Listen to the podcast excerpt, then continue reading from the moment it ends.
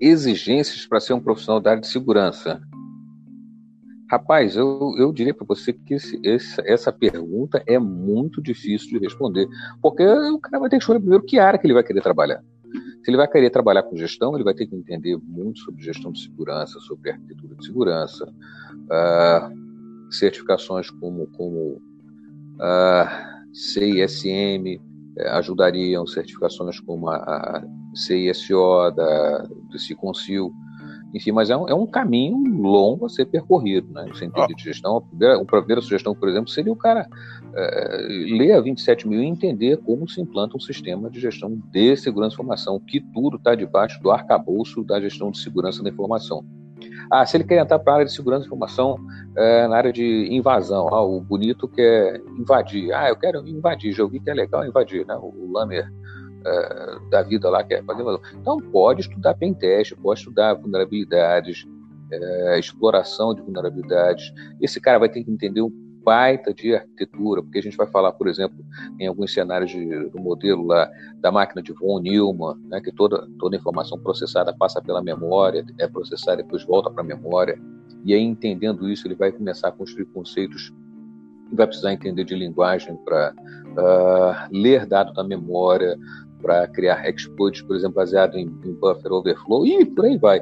O universo é muito grande. O primeiro passo é definir o que ele quer fazer na área de segurança. Que é forense? Beleza, então. Então vamos entender é, por onde a informação passa, que informação pode ser resgatada, é, para depois começar a descer mais fundo no estudo, pensar em metadado de arquivo, tipo de arquivo, enfim. Então, o primeiro passo é o cara escolher o que ele quer seguir da área de segurança.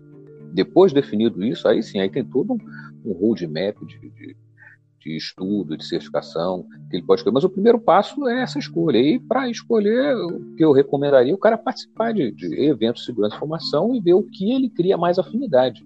A partir da participação desses eventos, pô, quer ter mais afinidade nisso. Então, vamos lá, vamos criar um roadmap para você é, ser referência nesse segmento aqui de segurança da informação. Não sei o que, que o Xará pode complementar. Isso, deixa eu tentar ajudar um pouco, tentando trazer. Eu tenho um, um perfil em aula, né, de, de, trazer as coisas muito para o popular, né. O cara quer ser técnico, o cara vai trabalhar com tudo isso que o Chara falou agora. Então, o cara precisa ter um, um aprofundamento bastante grande em aplicações, tem que ter um aprofundamento bastante grande em infraestrutura de, de TI, para que ele saiba como é que ele pode aplicar a segurança baseado nesses itens. Se o cara quer gestão, o cara precisa ser um cara mais focado em processo.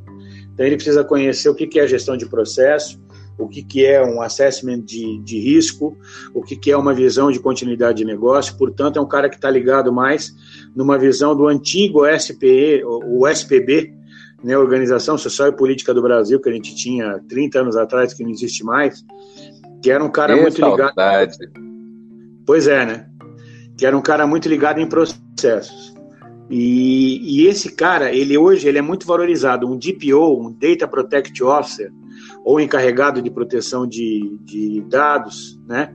Que é o que é exigido pela Lei Geral de Proteção de Dados, está sendo contratado no Brasil hoje a peso de ouro, na casa de 25, 20, 20, 25 mil reais por mês de salário, é, com todos os benefícios. Por quê? Porque trata-se de um profissional mosca branca no mercado, não existe é, e isso é uma coisa que pode ser bastante interessante para as pessoas que querem adentrar nesse mercado. Agora, não adianta falar, não, eu estou saindo da universidade agora e eu vou virar um, um, eu quero ser um DPO e eu já vou concorrer a uma, a uma vaga de DPO. Isso não existe. Quer dizer, o cara precisa ter todo um conhecimento de ordem técnica básico, saber como é que ele trata esse nível de processo, como é que monta uma política, como é que implanta essa política, como é que faz um plano de continuidade, como é que cria um assessment de, de risco, para que ele possa estar propenso e ativo para realizar um trabalho bacana na questão de ser um DPO. Agora, trata-se de um novo mercado que está se abrindo, que não existia até a assunção dessa lei há seis meses atrás. É, o, o, o lembrou bem sobre, sobre a preocupação com o processo. Uh, eu, vou, eu vou só reforçar, porque uh, foi, foi perfeita a explicação. Xará. Se você quer seguir a eh, área técnica, você não tem que estar preocupado sobre o, como as coisas funcionam. Você tem lá o, as ferramentas, você tem a dúzia de, de, de, de, procedimentos que você vai, vai seguir.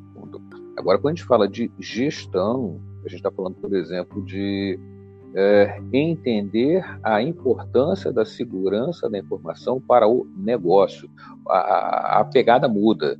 Né? Não é, por exemplo, você escolher um firewall baseado é, na capacidade de, de, de, percepção de uma invasão no, no, na criação de VPNs mais seguras, mas escolher um firewall é, que tenha o melhor custo-benefício, é, faça a, cumpra o seu papel com mais eficiência e com menor custo para o negócio e que permita que operações de vendas comercial, B2B, B2C, enfim, é, possam prosseguir é, com índices de risco menores possíveis de interrupção da operação. Então, são, são frentes diferentes. Só, isso que eu acho que era, era importante complementar, já com fala perfeita aí do Charada.